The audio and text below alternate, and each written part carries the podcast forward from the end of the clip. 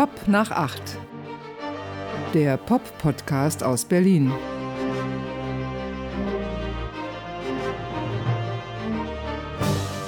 Ja, hallo. Ja, hallo, guten Tag. Da sind wir wieder. Andreas Müller. Und Martin Böttcher. Das bist du. ja, ähm, so langsam habe ich mich gewöhnt an diese Podcast-Situation, muss ich sagen. Auch dieses ja. zu zweit irgendwie lustige Sachen sagen oder intelligente Sachen sagen. Ja, intelligent dürfen wir wahrscheinlich, lustig weiß ich nicht. Man muss ja Folgendes sagen, wir zeichnen ja auf am 24. Februar 2022, also an dem Tag, an dem Russland die Ukraine überfallen hat.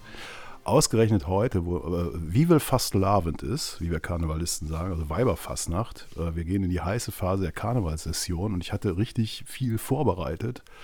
Äh, Lieder, Witze und so lustige Dialekte. Aber das, ah, ich habe heute das Gefühl, das geht irgendwie nicht. Das kann man nicht machen. Man muss vielleicht sogar die Frage stellen, darf man in diesen Zeiten eigentlich einen Podcast machen, dessen Motto ja auch so ein bisschen ist, äh, nicht, nichts ernst nehmen, aber alles wichtig tun oder so ähnlich. Ja.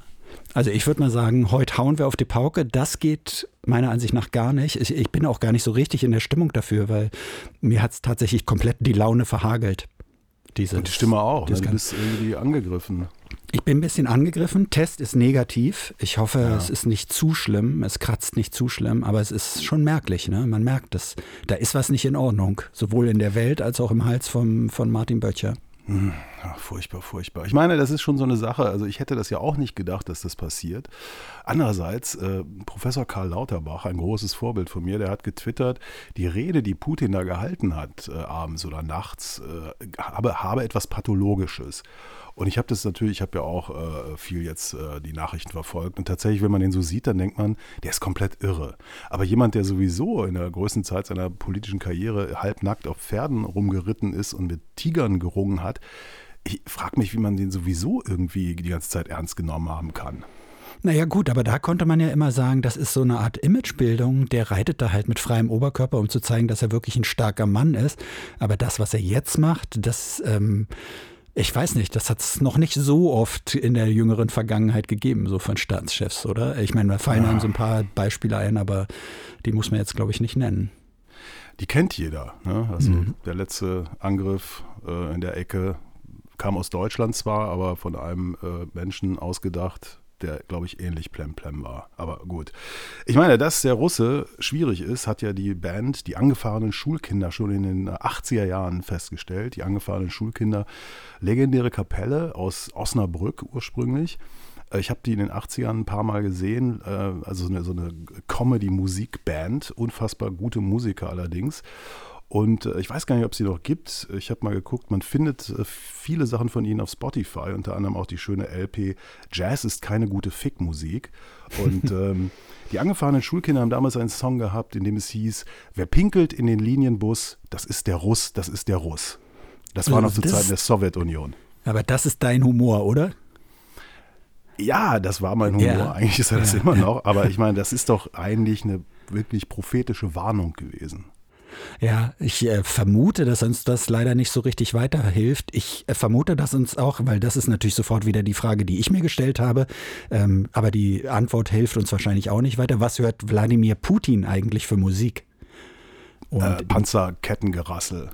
Aber meinst du nicht, der hört so Schostakowitsch oder sowas, um sich Nein. so abends so, so, in Stimmung zu bringen? Nee, ich glaube, der hört zum Einschlafen Rammstein und äh, zum Aufstehen, weiß ich nicht, Panzer. Äh, Geräusche. Volle ist Ram Rammstein nicht zu unrussisch? Die sind, glaube ich, sehr, sehr groß in Russland. Also ja, ich meine hier der, der Lindemann, der Sänger, der ist doch ein absoluter Star, der spielt doch auch andauernd da. Klar, aber Putin ist, glaube ich, kein Lindemann-Fan, kann ich mir nicht vorstellen. Obwohl er ihn wahrscheinlich bewundert für seine sexuellen Ausschweifungen. Und äh, er versteht ja auch die Texte, ne? Also wir wissen ja, der Putin, der kann gut Deutsch. Ja, das ist ja die andere Frage, ne? Hätte der Putin sich das auch getraut, wenn Merkel noch da wäre? Ha, das ist eine sehr gute Frage. Was macht ja. die eigentlich? Also ich habe gehört, sie sitzt an einem Buch. Ah, hat sie wahrscheinlich viel Geld für bekommen. Ich nehme an, sie hört Schostakowitsch gerade. Sie ist ja, ja auch so ein, so, ein, so ein Fan klassischer Musik, ne? Auch, ja. aber nicht nur. Hatten wir ja schon. Nun ja. Hatten wir mal schon.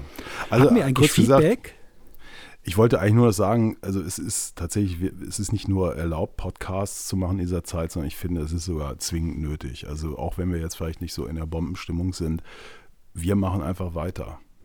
Klar, also ich glaube auch, wir brauchen das für uns, aber ich könnte mir auch vorstellen, dass es sehr wohl vielleicht ganz schön ist, einfach so zuzuhören, dass da noch zwei Menschen sind, die ihren Verstand beieinander haben und die Welt äh, ja mit Gefühl und gleichzeitig aber auch mit Ratio so sich angucken können. Genau, es ist einfach auch gut, den Menschen vielleicht einfach jetzt mal ein paar, für ein paar Minuten eine gute Zeit zu geben. Ja. Ja. Feedback, ja, ich glaube, es gab Feedback, ne?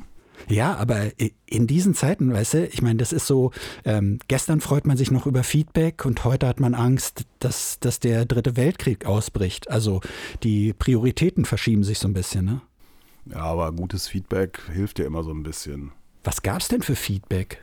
Ich meine, wir sind ja immer noch, wir sind ja immer noch am Beginn unserer Podcast-Karriere, kann man glaube ich so sagen. Episode Au- 6. Episode Season one, 6. Episode 6, genau. Der Aufstieg hat gerade erst begonnen. Ja, aber ähm, also erstens muss man sagen, die Zahlen entwickeln sich echt rasant und das ist jetzt kein Witz, sondern das ist schon echt auffällig, wie, wie viele Hörer wir praktisch ja, von Episode 1 an so einsammeln konnten. Ich dachte gerade, du redest von Infektionszahlen. Was sind die Abrufe unserer Podcast? Ja, das ist spannend. Und das ohne jede bezahlte Werbung oder sowas. Oder ja, das ist schon, ähm, das, ist, das ist ein gutes Zeichen. Aber Ich- ja, ich hab- Feedback, also ich weiß nicht, ich habe gehört, äh, jemand war glücklich, uns zu hören. Einfach glücklich, das ist doch schon mal toll. Glücklich, stimmt, genau. Da kam eine, eine, eine Mail, dass er richtig glücklich, äh, Glücksgefühle durch den Podcast. Ich habe auch, jemand hat mich angesprochen, es ist ja wirklich erstaunlich, wer einen so alles anspricht. Ne?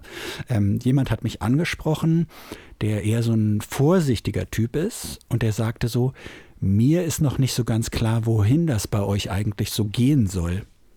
Und ich dachte, was, ist- was, was soll das denn jetzt? Ich meine, wo soll das hingehen? Also wir sind ja schon da in dem Sinne. Ja, das ist aber, wir leben halt im Neoliberalismus und da muss alles irgendwie Sinn haben, zielgerichtet sein, optimiert sein, am Ende Geld bringen. Und ich glaube, wenn äh, also Solar-Polar-Menschen, die wir ja sind, das machen, das ist eine große Irritation. Und dann wird es ja auch große Kunst, weil es ja eine Intervention ist, so in, in, im Leben zum Beispiel dieser Person, die du ja gerade erwähnst. Und die kommt dann vielleicht mal ins Nachdenken. Auf jeden Fall. Also hat, glaube ich, schon nachgedacht, während sie mit mir gesprochen hat. Aber was sind wir? Solar-Polar-Menschen? La Polar, ja. Also nur für die Kunst leben wir. Ach so, ah, ich verstehe. Ich kann ja kein Französisch, ne? Ich werde das wohl auch nie, nie wieder lernen. Äh, Lustigerweise Ja. habe ich tatsächlich vor ein paar Wochen wollte ich anfangen mit Russisch lernen, aber da ist mir die Lust inzwischen so komplett vergangen. Obwohl, it might comes handy now. Also jetzt, das war jetzt Russ- kein Russisch, aber wer weiß, wozu es gut ist.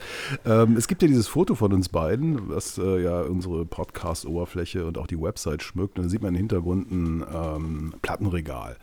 Und da hat einer geschrieben, äh, ja, das ist ja toll und so und äh, ob man nicht mal einfach eine Platte rausziehen könnte und darüber sprechen könnte. Und ich dachte so, das erinnerte mich dann wieder an das Gespräch, das ich mit Neil Hannon von The Divine Comedy hatte, der dann sagte, die Fans haben heute zu viel Einfluss. Und das macht dann die Leute nicht mehr so richtig kreativ.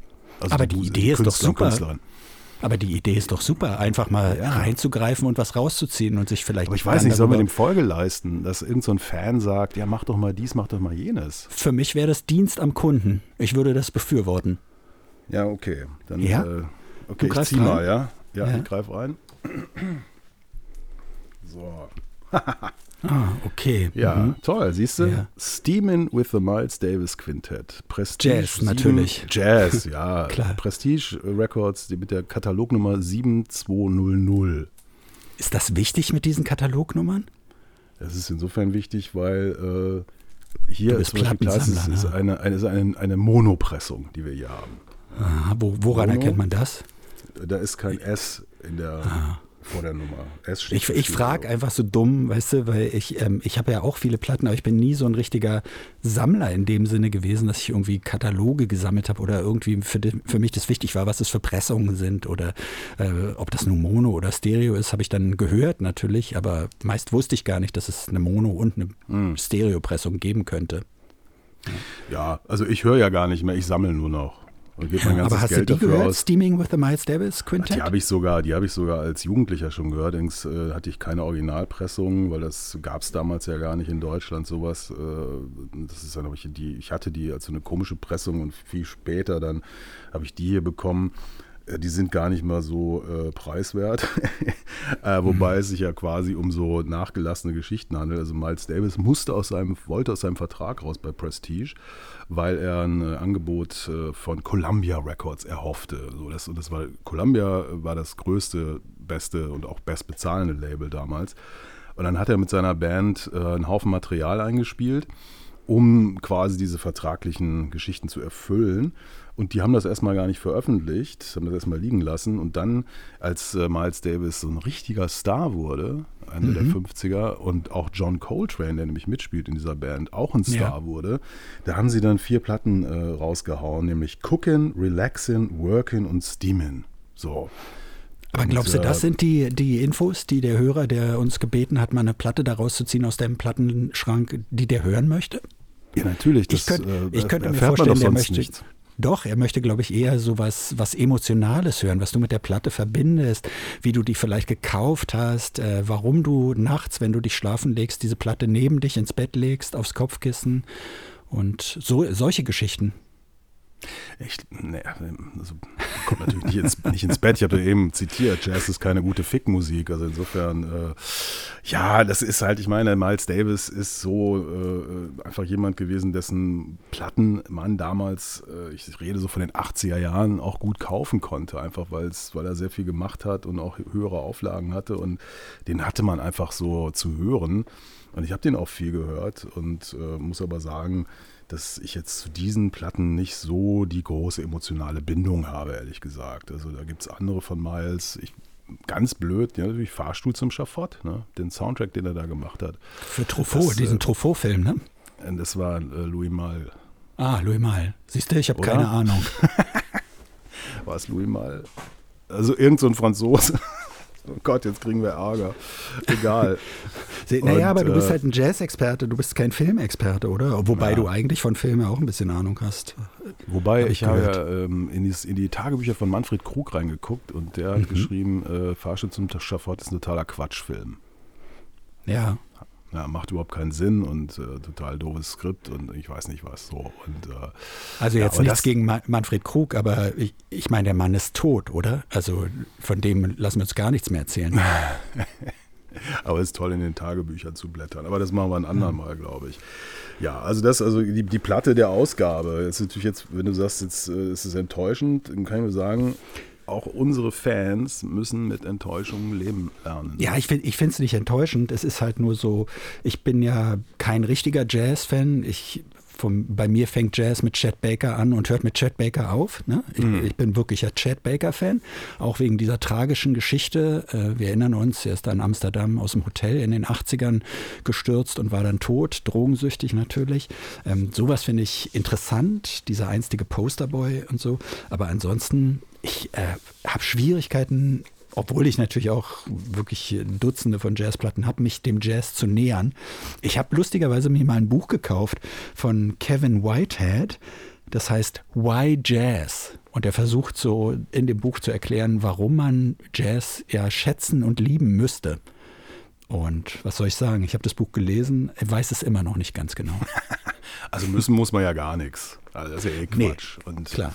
Na, bei dir ja, ist es ja auch eh so, es ist ein Drang, oder? Es ist irgendwas drängt da, die Musik drängt dich zu irgendwas oder du drängst zur Musik, ich weiß es nicht. Ja, ich weiß auch nicht, was das ist. Vielleicht mhm. ist das auch ein Schaden. ich habe ja früher mal gesagt, ich, ich habe ja früher mal gesagt, ich habe Jazz. ja. Weißt du, wen ich diese Woche interviewt habe? Äh, er kann sich noch erinnern, ich habe es kurz gesagt ich glaube, du hast Johnny Marr interviewt. Genau, ich habe Johnny Marr interviewt. Die, vielleicht erinnert man sich an ihn. Ich meine, der, der Mann ist auf jeden Fall eine britische Gitarrenikone, äh, hat natürlich mit so Bands wie was weiß ich, ja, natürlich mit den Smiths zusammengespielt, ne? Ähm, aber hat er auch mit, mit Bernard Sumner von New Order mal eine gemeinsame Band. Er hat letztens am Soundtrack vom neuen James Bond mitgearbeitet, mit Hans Zimmer zusammen und so. Aber dieses, äh, er hat ein neues Album und man muss sagen, das Album ist nicht so gut, was vor allem daran liegt, dass er natürlich darauf singt und er klingt ein bisschen wie Bono, mhm. halt nur ich meine, ich bin kein Bono-Fan, aber die Stimme von Bono, der hat ja schon weiß ich nicht, eine kräftige Stimme. Sagen wir mal so, er hat eine kräftige Stimme. Und Johnny Marr singt zwar wie Bono, aber irgendwie erreicht einen das gar nicht, hatte ich so das Gefühl. Aber die Gitarre klingt nach Johnny ja. Marr. Das ist die ganze ja. Zeit die Johnny Marr-Gitarre. Das finde ich beeindruckend. Ja, früher hat ja Morrissey gesungen in, in der Band The Smiths. Da musste Johnny Marr ja gar nicht singen. Ähm, und das ist natürlich das große Jeff Beck-Problem. Äh, ähnlich wie Jeff Beck ist Maya ein absoluter Ausnahmegitarrist. Das ist wahnsinnig, was der, also wenn man ein ganz bisschen Plan hat von Gitarre spielen, dann stehen einem da schon die Haare zu Berge, was der da treibt. Ähm, Allerdings, klar, wie Jeff Beck kann er eigentlich auch nicht singen. Und dann äh, immer so Miet-Sänger oder Sängerinnen zu holen, ist vielleicht auch doof. Aber ich muss sagen, ich habe die Platte ja auch gehört. Ich fand die gar nicht so schlecht. Weil, Nein, aber irgendwie halt ist sie doch auch Grooves egal. So. Ja. ja, sie ist egal, wenn sie nicht von Johnny Marr wäre. Aber ich, hm. als ich die gehört habe, äh, dachte ich so, guck mal an, weil der hat ja mal eine, eine Zeit lang bei Mau, ähm, äh, Modest Mouse gespielt. Mhm. Und ähm, gab es eine ganz tolle Platte, die wo ich so dachte, ach, der, der, das ist wirklich, der hat die total geprägt. Ich dachte immer so, der hat da so Gitarre mitgespielt, aber eigentlich kam da irgendwie so gut wie alles von ihm. Also wenn man das jetzt mal so im Vergleich hört, die Grooves, die Sounds, ja. ist schon toll. Ja, wie war denn das mit Johnny Marr? Na, ich meine, das ist ja wohl ähm, jemand, der, der eigentlich ja sich ganz gerne interviewen lässt, oder? Ja, das war lustigerweise, ich meine, ich arbeite ja beim Radio, äh, normalerweise sieht man die Leute nicht, aber das war halt so ein Zoom-Interview, also per Video und ich habe ihn gesehen und er saß da so in seinem Studio oder in einem Studio und kaute so die ganze Zeit so Kaugummi und saß so ein klein bisschen gelangweilt auf dem Stuhl. Und das, ich weiß nicht, ich finde das immer so ein ganz kleines bisschen respektlos. Äh, und da geht bei mir schon immer so eine leichte Klappe runter. Aber er war dann eigentlich ganz nett. Aber das Management hat vorher gesagt, ich dürfe auf gar keinen Fall ihn nach Morrissey fragen. Und ähm, dann juckt es einen natürlich die ganze Zeit mhm. so, ne? Und denkt so, die wollen mir das verbieten, aber das ist doch eigentlich das Spannende. Jetzt kann man endlich mal aus erster Hand erfahren, wie das alles so gewesen ist. Und ich habe es dann so ein bisschen versteckt gefragt, später, ganz am Ende des Interviews, habe Morrisseys Namen nicht in den Mund genommen, sondern habe einfach so gefragt, Johnny Marr, Sie haben ja schon so lange mit so vielen verschiedenen Musikern gearbeitet welches hat, welche dieser entstandenen Musiken hat denn die höchste Qualität? Und ich meine, da kann man natürlich von selber auf The Smiths. Ne? So hat dann zwar gesagt, äh, hört sich immer noch gut an, aber und dann hat er es aber so abgebogen und meinte, am meisten stolz ist er eigentlich auf seine, seine Zeit bei The The. Das war ja auch damals äh, Ende der 80er, glaube ich, da war bei The The, nachdem er ausgestiegen ist bei den Smiths. Ähm, er ist stolz auf diesen Soundtrack, diesen James Bond Soundtrack und er ist auf diese Zusammenarbeit mit Modest Mouse, ist er ziemlich stolz. So, und er, ich war natürlich dann Feuer und Flamme und wollte noch mal ganz genau gucken, was eigentlich hinter diesem Streit zwischen Morrissey und, und Johnny Marr so steckt. Warum darf man den da nicht ansprechen? Kannst du dir das vorstellen?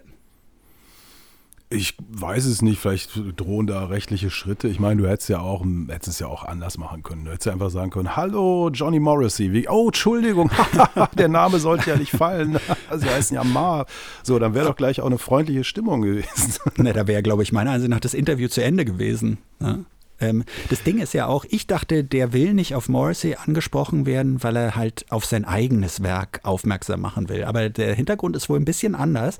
Es gab ja im Januar einen offenen Brief von Morrissey an Johnny Marr und in dem hat Morrissey so richtig vom Leder gezogen und hat gesagt, Johnny Marr, hör auf, in Interviews über mich zu sprechen. Das ist 35 Jahre her, dass wir zusammen in der Band gespielt haben. Du weißt nichts mehr über mich. Du weißt nicht, wie ich mich entwickelt habe. Du weißt nicht, was ich denke, was ich fühle, aber du redest redest über mich, als wärst du mein Psychiater und hör auf damit, ja. Du machst mich für alles, was im Leben falsch läuft, verantwortlich.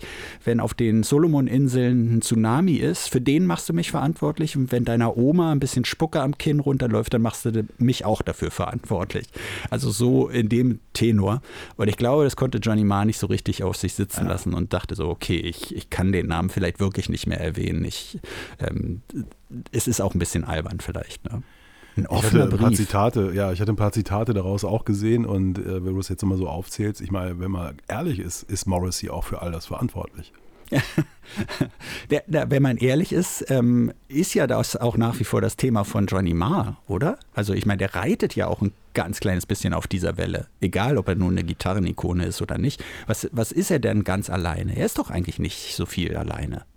Ja, aber das sind natürlich solche Sachen, Leute, die so eine Geschichte haben. Ich meine, ähm, the, the, das, manche werden sich noch daran erinnern, das war ja auch irgendwie ganz hübsch, aber zu sagen, da ist er stolz drauf, nachdem er quasi äh, den Blueprint gemacht hat für so viel Zeug, was dann von den Smiths beeinflusst war. Und das ist ja wirklich, ich bin kein Smiths-Fan, um Gottes Willen, aber ja, ja. wenn man sich das nochmal so vor Augen oder vor Ohren hält, äh, das ist schon ähm, einfach unerreicht. Das ist ja fast schon Beatle-esque irgendwie. Und ähm, insofern bin ich da so ein bisschen äh, immer ja, gespalten. Das ist so, wie wenn Paul McCartney sagt, ja, ich bin total stolz auf die dritte Wings-Platte. ich denke so, okay, ja, ja was, ja. was war so mal die dritte Wings-Platte oder so, ja. Also gab es überhaupt sind, drei Wings-Platten? Ja, es gab, es gab ein, hoffentlich hört Mike Brüggemeier das nicht vom ja. Rolling Stone. Ja, ja ich weiß. Das ist immer so streng, wenn es um Paul McCartney geht. Also, ja, ja schwierig. Also ähm, das ist für solche Musiker gibt es eigentlich vielleicht dann auch nur die Chance, irgendwie ja, aufzuhören, obwohl er es eigentlich ganz geschickt gemacht hat, dass er immer in diese Bands eingestiegen ist. Ne? Mhm. Und ähm, trotzdem ist er auch bei Modest Mouse letztlich ein Fremdkörper gewesen. Also das war ja nie eine Band, ja. sondern äh, Modest Mouse plus Johnny Marr. Ja, Klar, es ist ja auch immer ein bisschen so, ähm, auch, auch diese Sachen, ja, die, die dann äh, ach, weiß ich nicht, die, die er mit Bernard Sumner zum Beispiel gemacht hat, das, ist, das war ja gar nicht gut eigentlich. Ne? Wie hießen die nochmal? Electronic? Electronic, grauenvoll, ja. grauenvoll. So richtig schlecht. Ne? Und das ist so, Schlimm. und das wurde ja damals so als Supergroup verkauft einem, aber einfach, man hat da gemerkt, ey, da stimmt die Chemie einfach gar nicht und es gibt auch gar keine Idee, wie man vielleicht diese unterschiedlichen Gitarren da so unter einen Hut bringen könnte und so. Also ich habe es mir natürlich damals alles gekauft auf CD und habe ich auch nach wie vor, aber äh, das sind so Sachen, die hört man sich nie wieder an. Ne? Übrigens CD, ich habe ja letztens äh, mal eine CD gehört. Ja. Und äh, die, die, die klingen ja gut, die Dinger. das erstaunt dich jetzt, ne? Ich, ja, ich war, ich war ich ganz überrascht und ja, aber ich, seit Monaten werbe ich für die CD und sage so, das ist unerreichter Sound. Ich meine, du bist durch deine Schallplatten, da knistert es die ganze Zeit, das ist wie so ein Lagerfeuer. Na, schlimmste ist, dass du alle 20 Minuten aufstehen und umdrehen musst. Aber ja, ja, ja. ich, ich habe ja so ein paar tausend von diesen CDs. Vielleicht höre ich da mal öfter jetzt rein. Ist ja wirklich spannend. Spannendes äh, Format. Ja, das also zu Johnny Marr. Also war das äh, dein erstes Mal? War das, würdest du sagen, eine enttäuschende Begegnung? Würdest du, wenn du ihn in der Kneipe triffst, sagen, ey Johnny, ich habe dich wirklich geschätzt bis zu diesem Tag, an dem ich dich getroffen habe? Nö, nö, nö. Es ist eigentlich genauso abgelaufen, wie ich es mir gedacht habe. Ich meine, mein, so ein ganz kleines bisschen ist er ja auch ein Haspin, ne? Oder, oder lebt so von der Vergangenheit eigentlich. Ich meine, der ist jetzt bald 60, glaube ich. Ähm, Wer ist das nicht? Ja, natürlich. Es ist ja auch kein Wert an sich, aber was soll da noch Neues, Großartiges passieren? Also ich will dir was verraten. Johnny Marr mhm. ist ein Jahr jünger als ich und ja. deutlich berühmter. Ja, natürlich. Trotzdem rede ich lieber mit dir als mit ihm. Weißt du, wer so alt war wie ich, als er gestorben ist? Mark Lanigan? Genau. Ja. 57. Ja. Mit sieben, ja. das hat mir dann auch einen Stich versetzt, äh, weil ich dachte, oh, das ist ja so ein Alter, da kann man auch schon mal sterben. Für alle, die Mark Lanigan nicht kennen, weil ganz ehrlich, ich glaube, dass er gar nicht so bekannt ist, wie, wie so allgemein in der Musikpresse gerade angenommen wird. Also so Leute, die nicht so richtig in, in die Grunge-Bewegung eingestiegen sind und alles, was danach so sich daraus entwickelt hat. Ich glaube, weißt du, die kennen Kurt Cobain und dann kennen sie vielleicht noch Pearl Jam, aber wissen schon nicht mal mehr, wie der Sänger von Pearl Jam heißt oder so. Also äh, Mark Lanigan hat ja mal gesagt, er, der hat ja ganz früh mit Kurt Cobain zusammengearbeitet. Als die beiden sich getroffen haben, da war er berühmter als Kurt Cobain. Niemand kannte Kurt Cobain, aber es gab schon viele Leute, die Mark Lanigan kannten. Mhm. Das hat sich dann relativ schnell gedreht. Ne? Screaming Trees war ja. die Kapelle. Ja. Und, äh, und Queens ich, of the Stone Age hat er, hat er doch auch mitgespielt, oder? Ja, ich habe ja so ein gespaltenes Verhältnis zu Grunge, weil ich schon in dem, als es losging, im Alter war, als ich das alles schon kannte. also irgendwie so äh, äh, langhaarige Krachmacher, das gab es ja auch schon vorher.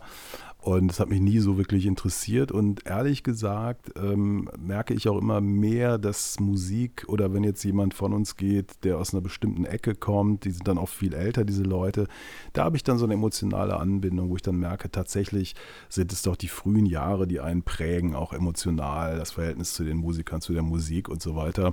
Ich fand es interessant, dass äh, Kolleginnen und Kollegen, die ein bisschen jünger sind als ich, herzzerreißende Nachrufe gepostet haben zu Mark Lanigan, äh, die halt mit dieser Musik, ja, ich will nicht unbedingt sagen, vielleicht aufgewachsen sind, aber noch in einem Alter waren, wo das so in die Reihen floss, weißt du? Und ja, äh, ja. ich dachte so, Mann, das ist ja, das ist ja wirklich beeindruckend, was der für, für diese Leute bedeutet und so. Und aber ich muss sagen, hm, die, ich habe immer mal wieder so ein Soloalbum von ihm natürlich in die Finger gekriegt und ich dachte immer so, oh Mann, ey, das muss jetzt Ja. nicht sein. Ich habe mir, nachdem der, die Meldung von seinem Tod kam, erstmal ein paar von den frühen Sachen so wieder angehört. Das ist sein Album The Winding Sheet zum Beispiel. Und fand, dass das so ganz gut so nebenher lief, aber äh, es hat für mich überhaupt gar nicht mehr so eine, so eine Spannkraft oder so, das, das packt einen nicht mehr so richtig an. Und das äh, deshalb, ich meine, diese ganzen Nachrufe oder diese Rest in Peace, We're gonna miss you und, und sowas alles, gut, wir, wir wissen es ja, wir sind uns ja auch einig, da ist ja auch viel Show da drin. Da geht es um einen selbst, um zu zeigen, dass man sich vielleicht auskennt oder äh, dass man einen guten Musikgeschmack hat und vielleicht weniger um das, was da wirklich geschrieben wird. Also ob da echte Trauer eingesetzt hat, weiß ich nicht. Der, den hat es ja ganz schön elend erwischt, ne? Also der ist ja irgendwie äh, an Corona erkrankt und hat irgendwie sein Gehör verloren dabei. Na gut, Also, aber der war ja auch Impfgegner, ne? Also der ist ja auch ein bisschen er? selber Ja? schuld gewesen, ja. Ach, das Der wusste war, ich gar nicht. der war so richtiger Impfgegner und als es ihn gepackt hatte, da hat er gesagt, okay, jetzt ist er geläutert, äh, jetzt, äh, sobald es geht, wird er sich boostern lassen. Es Hm. scheint nur, ich weiß ich nicht, nicht mehr geholfen zu haben oder so. Ja. Aber man muss ja auch sagen, ich meine, Mark Lanigan ist ja jemand, der seine, seinen Alkoholismus mit Heroin bekämpft hat. Ne? Also Ach, das geht? Er, hat er mal gesagt, ne? er war Alkoholiker und dann hat er Heroin entdeckt und dann war er Heroinabhängiger, aber kein Alkoholiker mehr. Oder dann war er trockener Alkoholiker. Ah, deswegen hier bei mir in der Gegend gibt es ja viele von diesen äh, Heroin-Nutzerinnen und Nutzern. Äh, Ja. Stimmt, die trinken alle nicht. Ja. Das ist so Ja, krass mit diesen Drogen. Ähm, ich habe gerade ein Buch gelesen, das ist, glaube ich, auch ganz interessant in diesem Zusammenhang, von Hendrik Bolz, alias Mhm. Testo, von der Rapgruppe Zugezogen Maskulin. Dieser Name, der ist ja Programm. Äh, Grimm 104 und Testo, die beiden Rapper von Zugezogen Maskulin, die sind ja wirklich zugezogen nach Berlin. Der eine kommt aus Brandenburg und Henrik Bolz kommt aus Mecklenburg-Vorpommern. In Stralsund ist der groß geworden. Und er hat gerade ein Buch veröffentlicht, Nuller Jahre heißt es. Und das ist so ähnlich wie, ich weiß nicht, sagt der Clemens Meyer was? Der hat ja Nee.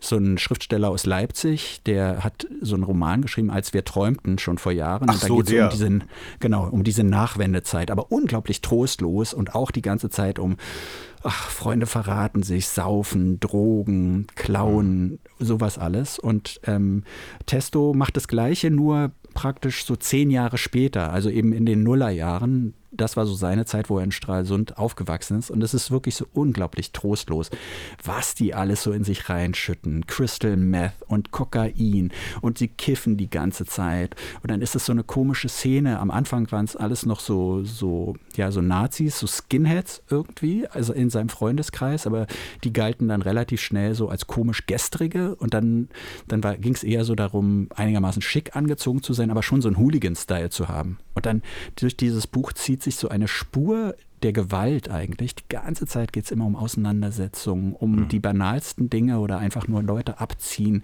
in der Disco sich prügeln und, und, und. Und diese, ich weiß nicht, wie viele Seiten es sind, 300 oder 250 oder so, die haben mich total desillusioniert zurückgelassen. Also es ist wirklich sowas zu lesen in dieser geballten, in diesem, in diesem geballten Ding, das macht einen fertig. Das ist krass. Also durchaus eine Leseempfehlung. Auf jeden Fall. Also es ist zumindest ein spannendes Ding und man muss sagen, der kann halt auch schreiben. Ne? Also nicht jeder Musiker, der ein Buch schreibt, ähm, sollte das auch wirklich tun. Deshalb holen die sich ja meist Schreiberlinge an ihre Seite, aber der scheint das alleine geschrieben zu haben. Die Pop nach 8 Leseempfehlung in dieser Ausgabe, Episode 6. Henrik Bolz alias Testo und sein Buch Nullerjahre. Ja. So wäre, so würde das klingen, wenn wir Werbung machen, ne? Ja, ja, aber ist doch. Ja, ich weiß nicht, äh, Buchverlage haben, glaube ich, nicht so viel Geld, um uns zu sponsern, ne? Sonst wäre das vielleicht auch nochmal eine Möglichkeit. Ich finde das ja toll. Du hast mir erzählt, du hast einen Podcast von dir bekannten Damen gehört und die machen dann auch Werbung und das ist dann so wie früher im amerikanischen Radio, dass die Hosts also selber die Werbung sprechen. Und ähm, also es ist jetzt kein gebauter Jingle, sondern die sprechen halt freundlich über ihren Sponsor oder irgendwelche Produkte oder so. Und ich hätte da so Lust drauf. Ich hätte da so Lust drauf. Äh, ich habe schon, so hab schon so eine Idee für so ein Ding. Äh, ich kann das ja mal vortragen. So. Nach dem Motto, wer kennt es nicht? Du wachst morgens auf, der Schädel brummt, die Zunge klebt am Gaumen. Es war keine gute Nacht. Was tun? Aber da ist ja Makers Mark, dein Freund und Bourbon. Makers Mark und der Tag wird zum Freund. So in der Art. Müssen wir jetzt vielleicht noch ein bisschen besser gestalten oder so, aber da hätte ich, was im Makers Mark, habe ich ja schon irgendwann mal hier gesagt, das wäre ein toller Sponsor. Ja. Würdest du das dann auch so, wie du es gerade vorgetragen hast, so ein bisschen gediegen so, so von dir geben? Ich würde vielleicht noch ein bisschen mehr, mehr reinlegen, weißt du so? Ja. Weil diese amerikanischen Radiohosts von früher, so aus den 50ern und 60ern, die drehen ja total ab, ne? Also die hm. schreien ja ins Mikrofon, die haben Geräusche und sowas. Äh, ich habe hier was, äh, vielleicht spielen wir das mal ganz kurz ein. Äh, so, ein, so ein Radiomensch aus den USA und bei dem, wenn der so Radio macht, dann hört sich das halt hier so an. Well, now, this is Mad Daddy, the head shrinker's delight, with a cordial invitation for you to write tonight and treat yourself to a lifetime thrill, a picture of your daddy friend. 1010 wins New York, New York, 23-3. Und, und das ist dann schon so ein, so ein, finde ich, ein krasser Gegensatz zu dem, was die von dir erwähnten äh, Damen, die diesen Podcast machen, in sehr gediegener Art und Weise vorgetragen haben. Oder was du dann vielleicht auch in Sachen Whisky so von dir gibst. Ich finde ein bisschen mehr reinlegen. So, Makers Mark und der Tag ist dein Freund. Ja. So. Schauen wir mal, ob die sich endlich mal melden hier, Mensch. Wir müssen das mal, müssen das mal taggen oder hashtaggen oder so, dass sie das ja. mal merken. Ja. Ich meine, so, so jetzt so, so Tech-Firmen hier zu nennen oder so hat ja keinen Sinn, ne? Weil es gab ja eine Mail auch an uns, die gesagt hat, wir hören uns so gut an, äh, mit in was für einem Studio wir aufnehmen würden, was für Mikrofone wir hätten. So. Ja, im super Power Popnacher Podcast Studio in Kreuzberg nehmen wir auf. Ja, und, aber es klingt ja. wirklich gut, muss man da sagen. Ne? Also, ja. Profis. Ich finde es lustig, meine Stimme klingt fast ein bisschen wie deine Stimme, jetzt wo sie so ein bisschen belegt ist. Ich hoffe, der Test ist immer noch negativ. Netflix haben wir auch schon ein paar Mal erwähnt, äh, aber ich weiß nicht, ob die Podcasts sponsern. Das ist, glaube ich, das interessiert die überhaupt nicht, weil die sind äh, so gigantisch reich, werden wahrscheinlich trotzdem irgendwann von Amazon geschluckt, aber egal. Und hin und wieder, ähm, äh, ich gucke das ja, ich gucke ja auch mal abends so, was, was gibt's, was bietet Netflix denn? Was läuft ja. denn bei Netflix? Ne? Und du hast mich aufmerksam gemacht auf eine Dokumentation über einen Rapper namens Kanye West. Ja, der sich seit neuestem Jahr Je nennt. Und wie man in dieser Dokumentation sehen kann, hat er sich auch früher schon Je genannt. Mhm. Und, Genius ähm, heißt die. Genius heißt sie. Und Genius. Sie veröffentlichen leider nur so jede Woche eine Folge. Äh, nächste Woche kommt die dritte Folge raus und ich glaube, es gibt auch nur drei insgesamt. Ne? Sie wollten das nicht alles auf einmal so rausheilen. Aber das ist schon, das sind vor allem lebt diese Doku durch die Filmaufnahmen. Der hat so einen Freund früher gehabt, so einen aus alten Chicagoer Zeiten, aus seiner Clique da. Und der hat sich so für. Kudi. Der hatte eine, Kudi heißt der. Kudi heißt der. Der hat eine Videokamera. Ne? Und der kam irgendwie auf die Idee, oder Kanye kam auf die Idee, hey, mach doch eine mach doch eine Videodoku über mich, aber schon damals, so Ende der 90er oder wann das war, ne? So, und der begleitet der ihn die ganze Zeit. Und ähm, obwohl, ich sag jetzt mal, obwohl Kanye West ja die künstlerische, ja, die, die, die, die Verantwortung für diese Doku trägt, also er kann, glaube ich, sagen, das darf gezeigt werden, das darf nicht gezeigt werden. Er hat zum Schluss das letzte Wort gehabt. Er lässt diese, lassen diese Filmaufnahmen Kanye manchmal gar nicht so gut dastehen, ehrlich gesagt. Was? Ich finde es fantastisch. Also wir haben jetzt beide erst zwei Folgen sehen können und äh, am Ende der zweiten, ach, wollen wir spoilern? Ja klar, warum denn nicht? Äh, wird klar, dass, dass er Kudi aus seinem Orkus vertreibt, verbannt, ja. ne, arbeitet ja. da mit anderen Leuten zusammen. Aber ich habe das gesehen und ich habe Ah, das, das, hat so viel ausgelöst. Also ich bin ja wirklich jemand, der in der, in der, Golden Age des Hip-Hop, äh, also das ja mitbekommen hat. Also 88, sage ich mal. Also vorher gab es ja auch schon Hip-Hop und so, aber so richtig toll wurde es ja ab 87, 88 etwa. Und ich bin, nachdem ich das gesehen habe, ja immer mehr der Überzeugung, dass Hip-Hop 1994 spätestens gestorben ist, weil dann irgendwie da ganz andere Sachen passierten. Also Hip-Hop ist eben für mich two turntables and a mic, so, ja. Mhm. Natürlich gab es auch schon Sampler und so, aber eben Sample-basierte Musik. Und dann kommt halt dieser, dieses, dieser Wechsel natürlich mit Biggie und Tupac und so. Und äh, man sieht ja in dieser Doku ganz große Stars, Jay-Z zum Beispiel.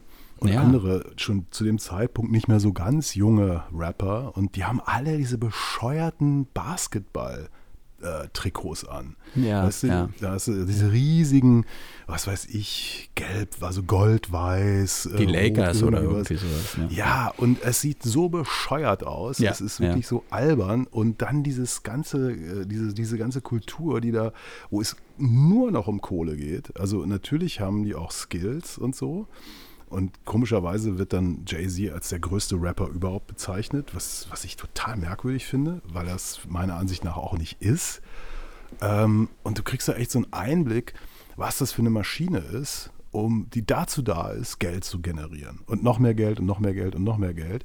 Und es geht überhaupt nicht mehr um die Kultur. Ich meine, das Tolle ist, es sind Black-owned Business im Wesentlichen, auch wenn Rockefeller Records zum Beispiel ja ein Unterlabel von, ich weiß nicht, wahrscheinlich Sony damals oder so war. Aber ähm, gut, die haben ihr Ding in der eigenen Hand, aber ich fand das wirklich krass. Und dann hast du da diesen, diesen Kanye, der unbedingt da seinen Erfolg haben will, der ja auch Beats verkauft und so. Und du merkst aber, sie verstehen das nicht, was er so macht. Er möchte ja unbedingt auch Rapper sein. Und die ja, sagen, ja, das genau, geht nicht. Da, genau das ja, ist es also, ja, ne? Ja, genau man das macht ist entweder es. Er Beats oder rappen. man rappt, ja. aber beides geht nicht. Und sicherlich war er nicht oder ist er nicht der größte Rapper auf dem Planeten, aber er hat Style, keine Frage. Und das ist jetzt alles so 20 Jahre her ungefähr, um, um über den Daumen. Und ähm, da wurde mir dann auch klar, dass der Typ natürlich irgendwie Schaden davon tragen musste, weil er da auch verraten wird. Er wird, sie lassen ihn teilweise an, am, am, am langen Arm verhungern irgendwie, nehmen ihn nicht ernst.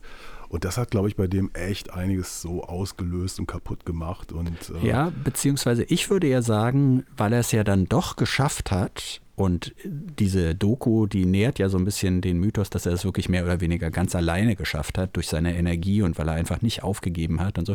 Weil er es geschafft hat, da ist, glaube ich, was in ihm ich sage jetzt nicht zerbrochen, aber da, da hat es irgendwie Klick gemacht bei ihm und seitdem hält er sich wahrscheinlich wirklich für den Größten. Früher hat er vielleicht gedacht oder hat so getan, als wäre er der Größte, aber dann ist es tatsächlich passiert, dass er als Rapper sein eigenes erstes Album, ich glaube, was hat er da, zehn Grammys für bekommen oder sowas? Ich weiß nicht. Äh, er war für zehn nominiert. Er war für, für zehn war er nominiert und er hat ihn ja dann bekommen. auch bekommen. Ähm, fürs beste Album. Fürs beste genau. Album. Und da war, da war ja klar, okay, der hat es jetzt geschafft. Ne? Der hat es geschafft. Und das hat, glaube ich, in ihm so ausgelöst, ich schaffe alles, wenn ich will. Er sagt ja auch immer, seine große Superpower seine, ist seine Bipolarität. Mhm. Er ist, I'm bipolar und das ist mein Superpower und das ermöglicht mir so viele Dinge. Weil du das gerade meintest mit den, mit den Basketball-Shirts, ist ja schon auch interessant, wie er aufgetreten ist und wie er sich verkauft hat. Ne? Er hatte ja so geringelte, ja so langärmelige Polo-Shirts an, so Preppy-Style, so von Ralph Lauren Polo, glaube ich. Und dann hat er einen Rucksack auf, so, so einen Schulrucksack hat er auf der Bühne getragen, ganz am Anfang bei seinen ersten Auftritten, weil er ja dieser, die haben ihn immer den Backpack-Rapper genannt. Also diesen praktisch den Studentenrapper oder so, wenn man das so möchte. Das war ein Schimpfwort in diesen Kreisen, natürlich. Total, es, gab total. Ja, es gab ja diese andere Kultur, also Raucous Records und die werden ja auch ausführlich gezeigt, äh, Mos Def und Talib Kweli. Irgendwie ist auch nochmal schön zu sehen, wie gut Mos Def mal war. Also ja, das ja. Äh, hat man dann auch ein bisschen vergessen, weil irgendwie sehr viel schwaches Material kam und der Backpacker war halt äh, das Schimpfwort und dann dreht er das tatsächlich um und kommt da wie so ein Löffel auf die Bühne. Und der hat tatsächlich äh, das auch verändert. Also die, die Mode im Hip-Hop, äh, das hat er tatsächlich maßgeblich mit beeinflusst, dass das endlich Schluss war mit diesen bescheuerten. Basketballhänden da. Ne? Meine also Lieblingsszene in der Doku ist ja übrigens, äh, er wird gedisst von so einem alten Freund aus Chicago und man kennt das ja so aus anderen äh, Hip-Hop- Filmen oder Zusammenhängen, dann geht eigentlich der Beef so richtig los. Ne? Unter Umständen schießt man sich gegenseitig tot oder so. Aber Kanye geht so hin zu ihm am Auto und dann unterhalten die sich so ganz ruhig und Kanye macht so ein bisschen bedröppeltes Gesicht und äh, ich weiß nicht, ob sie ihren Streit so beilegen, aber eigentlich, ja, da passiert dann halt nichts weiter. Gut, dass man mal drüber gesprochen hat. Da kam natürlich auch ja. dieser Ruf her, dass er nicht Street ist, sondern dass er ein Backpack-Rapper ist. Ne? Genau. Und man hört halt viel Musik von ihm auch nochmal und man merkt einfach auch, äh, wie toll das gemacht ist. Äh, College Dropout, dieses Debütalbum, was ja nie Nummer 1 ging, ist auf äh, Platz 2 der Charts irgendwie reingegangen. Und das fand ich interessant, bis heute sein erfolgreichstes Album. Also danach ging es kommerziell bergab, komischerweise. Ne? Ja, das hätte ich übrigens nie gedacht. Ich, also ich hätte jetzt nicht sagen können, welches sein kommerziell erfolgreichstes ist, aber das hätte ich auf keinen Fall gedacht, dass, es, dass das das ja, meistverkaufte ist. Ne? Freue mich auf jeden Fall schon auf Teil 3. Mhm. Das ist dann äh, die äh, Streaming-Empfehlung hier bei Pop nach 8, dem Pop-Podcast aus Berlin. Genius. Die wir machen unserem Story. Namen wirklich alle Ehre weil, weil wir, wir reden tatsächlich über viele verschiedene Pop-Dinge, nicht nur über Musik. Das finde ich Wahnsinn. Ja, ich, mein Sohn hat ja gesagt, als er unsere Zahlen so hörte, da hat er natürlich irgendwie nur gelacht, weil er ist ja Millionen-Stream-Artists gewöhnt. Ja. ja und da hat ja. er gesagt, ja, ihr seid deshalb nicht erfolgreich, weil ihr nicht über Pop-Themen redet. Haha. Ha. Aber was meint das. er denn? So, so Billie Eilish oder was ist für ihn ein Pop-Thema? Ich glaube, Pop ist für ihn alles, was irgendwie 500 Millionen Streams hat oder so. ich verstehe, okay. Ja, jedenfalls nicht über Socken. Ja, du hattest noch was angekündigt. Es gibt ein neues Kapitel in der großen Sockenverschwörungstheorie. Ja. Und jetzt wird es wirklich gespenstisch. Also das ist wirklich, ähm, ich kann das ja gerne sagen, ich, ich habe ja eine Fernbeziehung. Ja? Also meine Freundin wohnt nicht in Berlin. Und äh, so besuchen wir uns immer gegenseitig so, ne? je nachdem, wer gerade Zeit hat. Und die war kürzlich hier, mehrere Tage, und sagte plötzlich, ich habe hier ein Loch im Socken. So. Und zwar genau an so einer Stelle, wo die bei mir auch auftauchen. Und ich denke, sie sagt, das hätte sie noch nie gehabt. Sie hat es noch nie gehabt, dass, dass ihre Socken irgendwie so kaputt gehen. Und ich habe mir das angeguckt. Ich sagte, das ist tatsächlich das Pattern. Das ist genau so wie bei mir. Und jetzt bin ich kurz davor, einen Schamanen oder eine Schamanin vielleicht mal zu kontaktieren, um hier eventuell Geister auszutreiben, weil das ist doch ganz klar der Beweis, dass es äh, vielleicht gar nicht die Industrie ist, sondern dass hier bei mir Energien im, in der Wohnung sind, die Socken zerstören. Du merkst, dass ich hier so eine Pause extra habe stehen lassen, ne? Ich, telefonierst du schon einen Psychiater herbei, oder? nee, ich wollte es einfach mal so stehen lassen und dachte so, vielleicht denkst du noch mal drüber nach. Vielleicht erzähle ich auch irgendwann mal die Geschichte, als ich im Voodoo-Laden in New Orleans bewusstlos umgekippt bin, aber das ist eine andere Geschichte. Die hören wir nächste Woche in Episode 7 von Pop nach 8. Das war Episode 6. Vielen Dank fürs Zuhören, sagt Martin Böttcher, das bist du. Das bin ich. Und Andreas Müller, das bist du. So ist es. Tschüss. Tschüss. Das war's schon wieder mit Pop nach 8. Kommentare zur Sendung gerne per Mail an mail at popnach8.berlin oder direkt über die Webseite popnach8.berlin. Noch mehr Ausgaben von Pop nach 8 mit Andreas Müller und Martin Böttcher fast überall da, wo es Podcasts gibt. Please hang up and try again.